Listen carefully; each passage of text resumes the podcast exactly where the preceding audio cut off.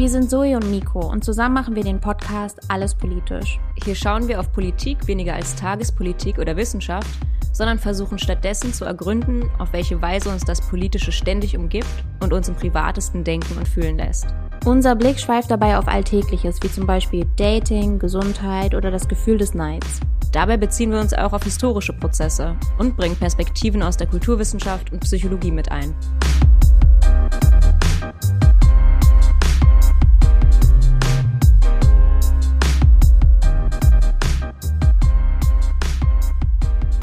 Und heute sprechen wir über Beziehungen. Liebe Leute, herzlich willkommen zu Alles Politisch. Ich bin Miko. Und ich bin Zoe. Ja, wir wollen heute über Beziehungen sprechen, Beziehungen allgemein und hatten die Idee, eine Reihe dazu zu machen und diese Folge heute dazu zu nutzen, einzuleiten in das Thema. Generell, wenn man über Beziehungen denkt, ist jetzt die Frage, was einem so einfällt. Was fällt uns so ein? Also natürlich in erster Linie erstmal soziale Beziehungen, aber auch andere Beziehungen zu vielleicht Dingen, Beziehungen zu der Natur, Beziehungen zu sich selber. Beziehungen zwischen, diplomatische Beziehungen zum Beispiel, also mhm. Beziehungen zwischen Ländern oder auch ähm, Organisationen. Ja, also am Ende könnte man wahrscheinlich die ganze Welt in Beziehungen zueinander denken und so strukturiert sehen. Ich glaube, das war auch, als wir uns mit diesem Thema befasst haben oder dachten, wir könnten dazu vielleicht ein bisschen was Ausgiebigeres machen, so ein bisschen das, das äh, Problem oder ja, das Problem liegt ja immer am Anfang, wo fängt man an? Und ich glaube, wir, abgesehen davon, dass wir einfach sehr auf der so sozial-emotionalen Ebene unterwegs sind und uns viel auseinandersetzen mit äh, Sozialität, liegt es, denke ich, doch für uns am nächsten, uns um die sozialen Beziehungen zu kümmern und diese zu analysieren und in einem größeren, auch gesellschaftlichen Kontext zu sehen. Und wir kamen recht schnell auf die zentralen Beziehungen in unserem Leben. Für die meisten Menschen sind wahrscheinlich die zentralsten Beziehungen, egal in welcher Art und Weise die dann gelebt werden, die romantische Paarbeziehung, die Beziehung zur eigenen Familie und Freundschaften. Und heute werden wir anfangen, damit zu schauen, wie denn eigentlich die Weichen für Beziehungen zu Beginn des Lebens gelegt werden. Genau, im ersten Teil würde ich jetzt erstmal auf den Anfang, oder das ist im Prinzip ein bisschen unsere Setzung, die wir jetzt hier machen in der Folge, den, den Anfang aller Beziehungen eingehen. Und unser aller Leben beginnt eben mit dem Geborenwerden. Geboren werden aus einem Körper, der zum Gebären in der Lage ist. Anstatt einfach zu sagen, der Körper einer Frau, formuliere ich es hier auf diese Weise nicht, um zu betonen, dass Gender ein Spektrum ist, auch wenn das nicht genug betont werden kann. Ja, Menschen leben auch mit und in gebärfähigen Körpern, ohne dass sie vielleicht sehr viel mit dem Begriff Frau und alles, was der mit sich bringt, anfangen können. Hier will ich jetzt aber vor allem die Körperlichkeit des Geburtsvorgangs betonen, der am Anfang unser aller Leben steht. Wir schlüpfen nicht wie viele andere Lebewesen zum Beispiel aus einem Ei, sondern wir entstehen durch einen anderen Körper hindurch. Wir wachsen in dem Körper eines anderen Menschen und werden durch diesen geboren. Innerhalb einer bis heute dominanten Realität ist es der Körper einer Frau und alles, was historisch damit zusammenhängt. Und auch wenn wir in dieser Folge nicht näher auf diesen historischen Zusammenhang eingehen, womit ich vor allem das Patriarchat bzw. patriarchale Gewalt und Unterdrückung der Frau meine, ergibt es sich dennoch ganz augenscheinlich aus diesem historischen Zusammenhang heraus, dass der Anfang unser aller Leben in der westlichen Ideengeschichte nicht so wirklich thematisiert wird. Siri Hustvedt, eine Schriftstellerin mit sehr umfangreichem Werk, die sich seit Jahrzehnten auch mit naturwissenschaftlichen Themen auseinandersetzt, thematisiert das unter anderem in einem sehr schönen Gespräch mit der Literaturwissenschaftlerin Elisabeth Bronfen in dem Buch Wenn Gefühle auf Worte treffen. Sie sagt, dass sich in der Philosophie ganz groß und viel mit dem Tod auseinandergesetzt wurde, aber der Anfang des Lebens in der philosophischen Auseinander oder in der westlichen philosophischen Auseinandersetzung eigentlich eher ein bisschen hinten runtergefallen ist. Die verweist auf einige Ausnahmen oder einige wenige Ausnahmen, muss man sagen. Edmund Husserl, der sich fragte, was Mutter und Fötus wissen und fühlen mögen. Maurice Merleau-Ponty, der sich kurz mit dem Thema Schwangerschaft befasst hat. Und Hannah Arendt, die den Begriff der Natalität erfand. Aber allgemein lässt sich festhalten, dass Schwangerschaft und Geburt seit den Griechen scheinbar kein Thema war, mit dem sich auseinandergesetzt wurde. In der westlichen Malerei, sagte sie weiter, kommt die Geburt nicht vor, Platon stellt den Philosophen, der die Ideen in die Welt gebärt, auf eine höhere Stufe als die natürliche Geburt. und dass die Seele ewig lebt, während der Körper stirbt oder wir könnten auch sagen, das Sakrale der menschlichen Seele versus den unterlegenen, verletzlichen, zu vernachlässigenden Körper, ist ein platonischer Dualismus, der heute noch in der Philosophie sowie in der Wissenschaft, wie Hustvedt sagt, herumgeistert. Sie kommen auch darauf, dass Hustvedt sich seit einiger Zeit mit der Plazenta beschäftigt. Und für diejenigen, denen dieses Organ nichts sagt, es bildet sich während der Schwangerschaft an der Gebärmutterwand und wird nach der Geburt abgestoßen. Die Plazenta sorgt vereinfacht ausgedrückt dafür, dass der Fötus überleben kann, also versorgt es mit Nährstoffen, Hormonen, entsorgt Ausscheidungen und so weiter. Auch hier weist sie wieder darauf hin, dass die Plazenta in der westlichen Philosophie im Prinzip einfach jahrhundertelang mit wenigen Ausnahmen aus der jüngsten Zeit ignoriert wurde. Sie arbeitet an einer Plazenta-Theorie und betrachtet dieses Organ über eine reine Beziehungsmetapher hinaus als Vorläufer eines sozialen Raums des Zwischen.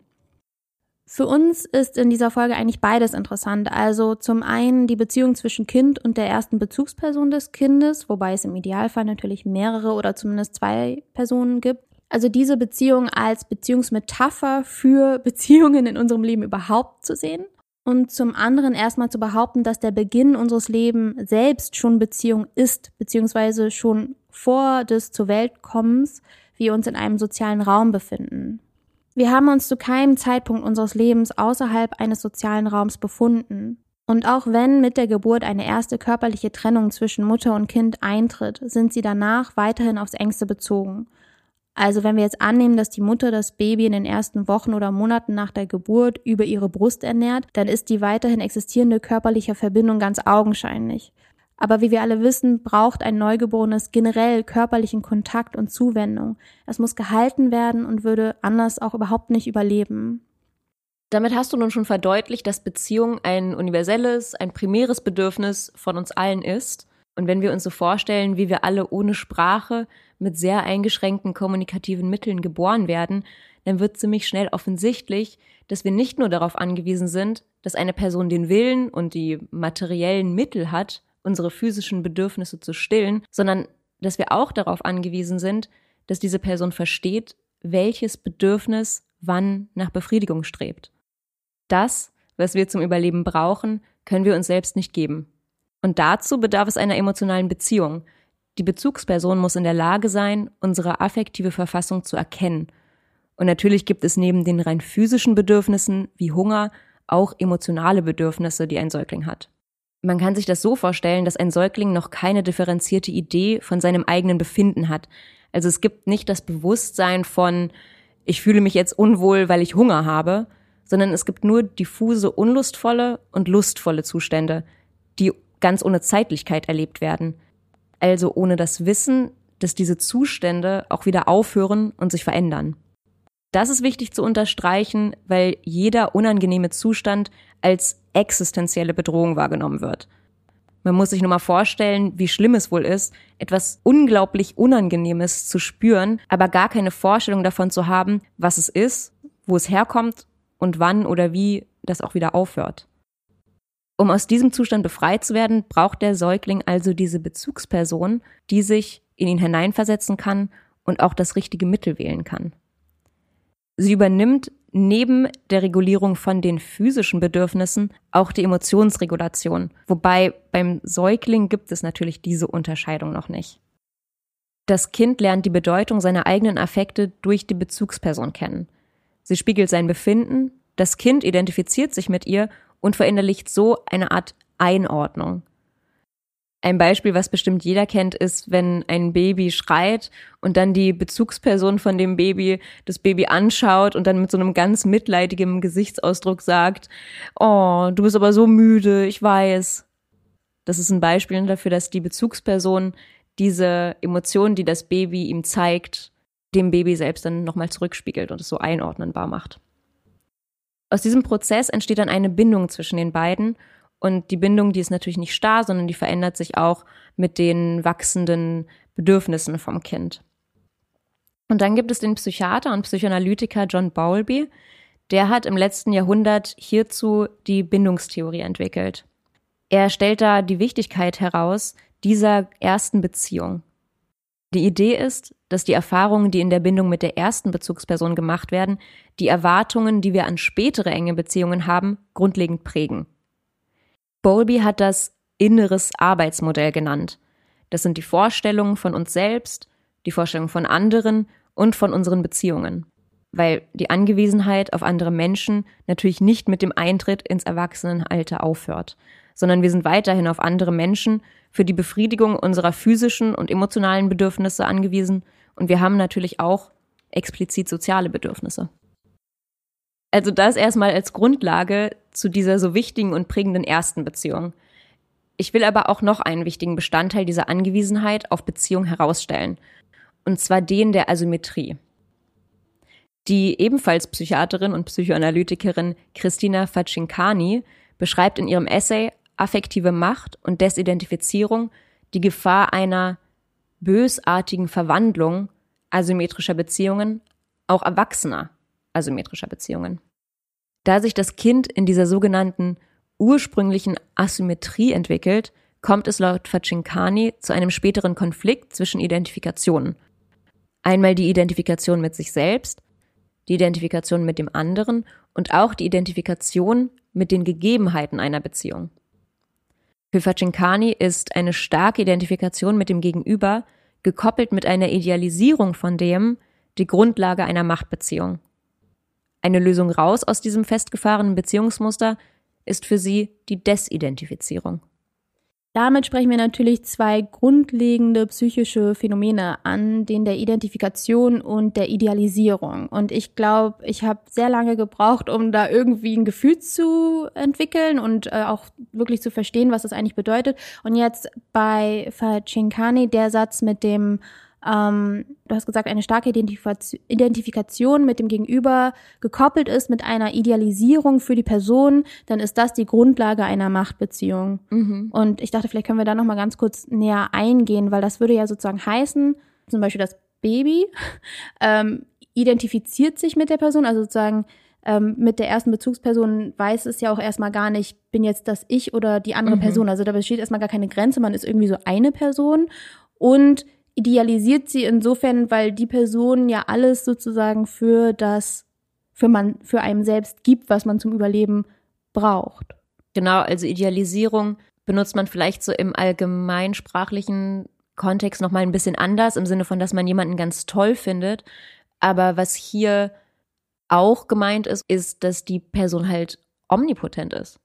Also die ist, die ist riesig und groß, Gott. ne? Also so. Ähm, und sie ist halt beim Säugling natürlich auch gleichzeitig gleichbedeutend mit einem selbst. Also wie du gerade auch schon gesagt hast, ne, dass es ähm, diese Trennung zwischen das bin ich und hier fange ich an und höre ich auf und das bist du. Das ist etwas, was sich natürlich erst entwickelt, was nicht ähm, direkt beim auf die Welt kommen gegeben ist. Also aber die die beiden Phänomene von Idealisierung und Identifikation sind welche, die einen auch in Erwachsenenbeziehungen immer wieder begleitet. Also kann man vielleicht auch klein anfangen zu sagen, wenn man jemanden kennenlernt und die Person irgendwie interessant findet oder so, dass man bestimmte Vorstellungen über die hat und dann, ähm, um ein bestimmtes Interesse an einer Person zu haben oder sich der anzunähern, ist auch einer gewissen Art von Idealisierung vielleicht bedarf und auch von einer Identifikation, also dass man sich in der Person auch wieder sieht. Das sind ganz grundlegende Dinge, die auch für die Erschaffung einer Beziehung oder für das Eingehen einer Beziehung wichtig sind. Und trotzdem spricht hier Facincani halt einen sehr interessanten Punkt an, wie ich finde, dass wenn diese Idealisierung, wenn diese Identifikation sehr stark sind und auch nicht mehr in dem Sinne reflektiert werden können, dass es eben dann diese Machtbeziehung gibt, in die eine Beziehung reinfallen kann. Also sie beschreibt das ja als so eine Art festgefahrenes Muster, was dann zwischen den beiden Menschen in dieser Beziehung besteht und was ziemlich schwer zu durchbrechen ist.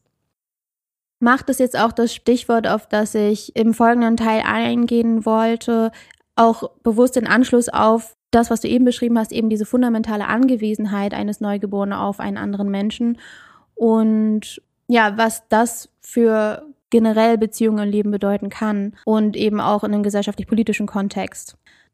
Wenn man zunächst das Wort Macht hört, denkt man vielleicht nicht als erstes an die Beziehung zwischen Mutter beziehungsweise erste Bezugsperson und Kind, die geprägt sein sollte von Geborgenheit und Liebe. Doch es geht eben gerade nicht um die Qualität der Beziehung, also zum Beispiel, ob sie jetzt liebevoll ist oder nicht, sondern darum, dass in den sogenannten Primärbeziehungen schon ein Machtverhältnis angelegt ist, das uns, ja, wie gesagt, in unserem weiteren Leben stark beeinflusst und prägt. Spätestens seit äh, Michel Foucault, ein enorm einflussreicher und bekannter Geisteswissenschaftler, denken wir Macht nicht mehr als etwas, das auf uns von außen zukommt und Druck auf uns ausübt, uns zur Unterordnung oder Gehorsam oder sonst etwas zwingt. Diese Mächte existieren natürlich weiterhin. Foucault hingegen sprach davon, dass zu Beginn des menschlichen Lebens eine ursprüngliche Unterwerfung unter die Macht stattfindet. Also du sprachst ja eben auch von ursprünglicher Asymmetrie. Im Prinzip ist es ja gut, ich spreche Unterwerfung ist nochmal expliziter, aber es hebt ja auf diese Asymmetrie ab. Judith Butler, eine mindestens genauso bekannte Geisteswissenschaftlerin, die sich mindestens genauso intensiv mit Macht beschäftigt hat, bringt über ihre Kritik an Foucault noch expliziter die Ebene der Psyche mit hinein. Sie spricht von einer Art von Macht, die eine psychische Form annimmt. Der Fötus wächst in einem Körper heran und nach der Geburt setzt die eigene Atmung ein. Das Kind schreit, weint, braucht Nahrung und, wie Zoe beschrieben hat, es ist fundamental angewiesen.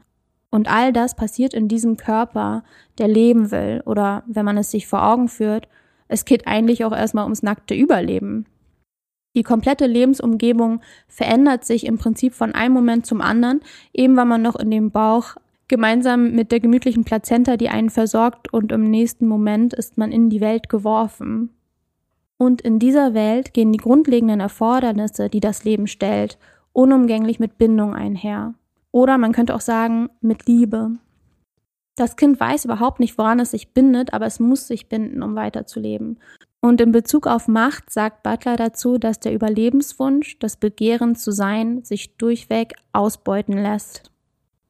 Die Abhängigkeit des Kindes ist keine politische Unterordnung im gewöhnlichen Wortsinn, aber die Ausbildung der ursprünglichen Leidenschaft in einer Situation fundamentaler Abhängigkeit macht, Butler zufolge, dem Menschen zu Beginn seines Lebens anfällig für Unterordnung und Ausbeutung. Im besten Fall klingt für uns diese Idee von einem Kind, dessen Wunsch zu leben ausgebeutet wird und das in seinem Sein auf welche Weise auch immer unterdrückt wird, fremd und weit weg oder total absurd. Aber wir müssen nur an streng autoritäre Erziehungsmethoden denken und schon liegt der Gedanke der Unterdrückung des Kindes auf der Hand. Oder man muss sich nur fragen, wie ein Kind reagiert, wenn ihm Zuneigung zum Beispiel unter ganz bestimmten Bedingungen zukommt. Gesellschaftlich betrachtet sind Fragen zur Erziehung und Bildung nicht umsonst Bereiche des menschlichen Lebens, die einem besonderen staatlichen Interesse unterliegen. Wie sich diese Fragen koppeln können mit dem Interesse, Kindergenerationen auszubeuten, lässt sich anhand des Buchs Die deutsche Mutter und ihr erstes Kind, das 1934 erschien, beispielhaft verdeutlichen. Geschrieben wurde es von der Ärztin Johanna Hara, einer überzeugten Nationalsozialistin. Ihre Ideen zur Kindererziehung bestanden im Ergebnis vor allem darin, keine Bindung zwischen Mutter und Kind aufkommen zu lassen. So sollte man dem Kind gegenüber nicht zu zärtlich sein, da es verweichlichen könnte, in Anführungszeichen, das Kind sollte direkt nach der Geburt erstmal allein bleiben und auch wenn es schreit, sollte es nicht sofort hochgehoben werden. Sigrid Chamberlain, die Haras Buch ausführlich analysiert hat, sagt, dass von der Geburt an alles Mögliche getan werden sollte, um die Beziehungsunfähigkeit des Kindes zu fördern. Und diese Erziehungstipps wurden vom nationalsozialistischen Regime unterstützt und beispielsweise durch sogenannte Reichsmütterschulen verbreitet. Man könnte es auch als Erziehungsmethode sehen, um faschistische Menschen heranzuziehen, die sich innerhalb ideologischen Hierarchien gut unterordnen und fügen würden. Ja, das erstmal so als eine düstere Seite von der Erziehung oder einer der düstersten Seiten, die man sich so vorstellen kann. Es gibt ja alle möglichen Arten und Weisen, was falsch laufen kann in Erziehung, jetzt abgesehen von Fehlern, die alle irgendwie machen oder so, aber mhm. wirklich so diese Art von Ausbeutung irgendwie herrscht macht es Sinn, die Idee, dass diese Art von, ich sage jetzt erstmal generell Liebesentzug auch dazu führt, dass vielleicht auch erwachsene Menschen ausbeutbare sind oder da vielleicht nochmal ganz andere Abhängigkeiten entstehen, die zum Beispiel ein politisches Regime für sich nutzen kann. Also aus Individuum bezogen ist es natürlich immer so ein bisschen schwer zu sagen, was dann am Ende in Anführungsstrichen dabei rauskommt. Aber ja, ich meine, wenn, wenn es sich eben nicht um eine sichere Bindung hält mit der ersten Bezugsperson, wo man sich im Großen und Ganzen, sage ich mal, überwiegend sicher fühlt, überwiegend umsorgt und geliebt fühlt, ähm, sondern es ja, ich meine, da gibt's ja auch den Missbräuchlichen, ne? also wenn du von Ausbeutung sprichst, muss ich natürlich sofort auch an Kindsmissbrauch, sexuellen Missbrauch und so denken, wo ausgenutzt wird, dass Kinder in dem Alter nur diese Beziehungen kennen und dadurch extrem manipulierbar natürlich sind. Und ich kann mir schon vorstellen, dass in dem Moment, wo im weiteren Leben und auch in der Jugend vielleicht oder so Kinder nicht an andere Bezugspersonen kommen oder in andere Beziehungen kommen, wo sie dann merken, oh, das ist aber ja, was mir da widerfährt oder was mir da widerfahren ist, das ist ja völlig schrecklich und nicht die Norm eigentlich, ganz starke Auswirkungen haben kann. Und vielleicht, ne, also wenn ich mir jetzt so das Nazi-Regime vorstelle, wenn sich das dann halt so durchzieht, wie schon die Mütter angehalten werden, mit ihren Säuglingen umzugehen, aber dann auch in, in der Grundschule, in allen möglichen Erziehungs- und Bildungsanstalten, das sich einfach so durchzieht, kann ich mir das sehr gut vorstellen. Dass es eine Möglichkeit ist, um Menschen im Faschismus zu Faschistinnen heranzuziehen. Ja, weil du gerade auch noch sexuellen Missbrauch äh, gesagt hattest ist mir noch eingefallen, was noch bei Butler auch stand dazu, was ich auch noch mal hinsichtlich diese, diesen Ausbeutung interessant fand. Also sie sagt, dass es nicht einseitig vom Erwachsenen eine Sexualität aufgezwungen wird und sie auch nicht einseitig vom Kind herbeifantasiert wird, sondern vielmehr die Liebe des Kindes ausgebeutet wird, die Liebe, die für das Kind Existenz notwendig ist und sein, ja, wie sie sagt, leidenschaftliches Verhaftetsein. Mhm. Ich finde, das ist auch nochmal so dieses, ja, genau diese existenzielle Angewiesenheit eben auf Liebeszuwendung irgendwie verbunden sein. Ja, und auch die Unmöglichkeit, in einer bestimmten Abhängigkeit das Gegenüber nicht zu lieben. Also es hört sich dann natürlich so extrem paradox an, aber dass die Angewiesenheit auf die Bezugspersonen so groß und existenziell ist, dass es sozusagen nicht überlebbar wäre, diese abzustoßen und zu sagen, die liebe ich jetzt nicht oder so, sondern eben die Angewiesenheit des Kindes von dieser Liebe gekoppelt wird dann, ne, wie du auch vorhin gesagt hast, gekoppelt wird unter bestimmte Bedingungen vielleicht. Und diese Kopplung von Liebe mit Ausbeutung, die kann ja das Kind, wenn das von Anfang an so das nur erlebt hat, nicht richtig ausdifferenzieren, sondern das ist ja dann eins, das ist dann miteinander verbunden. Ja, das als kurze und sehr düstere Ausführung dessen, was am Anfang unserer Leben ja sich abspielen kann, was im Zwischenraum passiert. Vor allem geht es einfach um die fundamentale Verletzlichkeit, denke ich, mit der wir oder in die wir auch hineingeboren werden und die im Prinzip, glaube ich, zumindest auch in gewisser Weise weiterhin besteht. Natürlich in einem Erwachsenenleben dann in anderen Formen und so weiter, aber wir bleiben auch aufeinander angewiesen. Wenn wir jetzt aber die Mutter-Kind-Beziehung und den Beginn unseres Lebens erstmal hinter uns lassen und uns einem anderen der zahlreichen Bereiche der Gesellschaft widmen, in denen Macht bzw. Machthierarchien eine zentrale Rolle spielen und den wir ja auch sehr lieben hier zu besprechen, ähm, dann kommen wir auf Arbeit. In unserer kapitalistischen Arbeitswelt gilt ja für den größten Teil der Menschen, dass sie arbeiten müssen, um zu überleben. Vielleicht ist das im ersten Moment gar nicht so offensichtlich, aber das ist ein Zwang, der vom System auf die Menschen ausgeübt wird, die leben wollen, die ihre Familie ernähren wollen, die irgendwo wohnen wollen und so weiter. Es ist aber ein sozusagen naturalisiertes Machtgefälle, dass es oft gar nicht mehr als solches ins Auge gefasst wird. Und durch diesen Zwang sind Menschen auf dem Arbeitsmarkt objektifiziert und austauschbar. Wenn eine Person zum Beispiel die Bedingungen der Arbeit nicht annehmen will, dann ist da wenig Raum für Verhandlungen, sondern meist gibt es einfach jemand anderen, der das akzeptiert, um nicht in Armut leben zu müssen. Marx sprach von der Entfremdung der ArbeiterInnen durch die kapitalistische Produktionsweise. Entfremdung vom Produkt, Entfremdung von sich selbst und auch Entfremdung von den Mitmenschen. Er hatte dabei die Vorstellung, dass sich die Menschen von ihrem Naturzustand entfremden. Die Philosophin Rahel Jeggi beschreibt Entfremdung anders. Sie lehnt das essentialistische Bild eines Kerns, von dem sich entfremdet wird, ab. Und für unsere heutige Folge ist es interessant, weil sie Entfremdung als eine Form der Beziehung fasst. Sie nennt das die Beziehung der Nichtbeziehung. Obwohl wir in Beziehung mit unserer Umwelt stehen, sind viele dieser Beziehungen defizitär. Das kann sich dadurch ausdrücken, dass man sich in einer Beziehung, die ja eigentlich wechselseitiger Natur ist, ohnmächtig fühlt. Ohnmächtig gegenüber der Politik zum Beispiel, wenn man sich nicht repräsentiert fühlt und auch keinen Weg sieht, es zu ändern oder ohnmächtig gegenüber Familienstrukturen oder Erwartungen oder eben auch ohnmächtig gegenüber den Arbeitsbedingungen, die ich vorher angesprochen habe. Für Jägi ist also ausschlaggebend, dass diese Form der Beziehung die Gestaltungsmacht des Subjekts einschränkt. Um diesen offensichtlichen Konflikt zu lösen, wird die Beziehung dann von vielen Menschen ganz geleugnet. Zum Beispiel im Sinne von, die Politik, die geht mich sowieso nichts an. Das Verhältnis besteht weiterhin, da es sich um eine unausweichliche Beziehung handelt, es wird aber nicht mehr offen verhandelt oder beidseitig gestaltet. Yegi plädiert dafür, sich nicht der Illusion hinzugeben, sich von der Beziehung frei machen zu können, sondern die Beziehung als solche anzuerkennen. Das ist für sie ein grundlegender Schritt, um Entfremdung entgegenzuwirken und in der Beziehung Gestaltungsmacht zu gewinnen.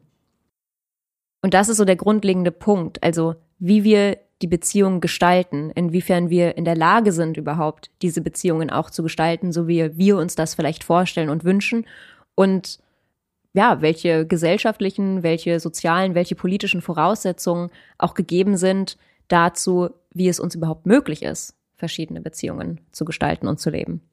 Ja, du was für Auswirkungen Machtgefüge auch haben können in Bezug auf Gestaltung von gewissen Beziehungen. Wie frei wir uns da fühlen oder vielleicht wie wenig frei. Ja, einerseits vielleicht, wie wir überhaupt dazu in der Lage sind, bestimmte Normvorstellungen, die in unserer Kultur üblich sind, zu hinterfragen und dann als zweiten Schritt erst uns zu fragen, wie wir denn eine Beziehung eigentlich persönlich leben wollen.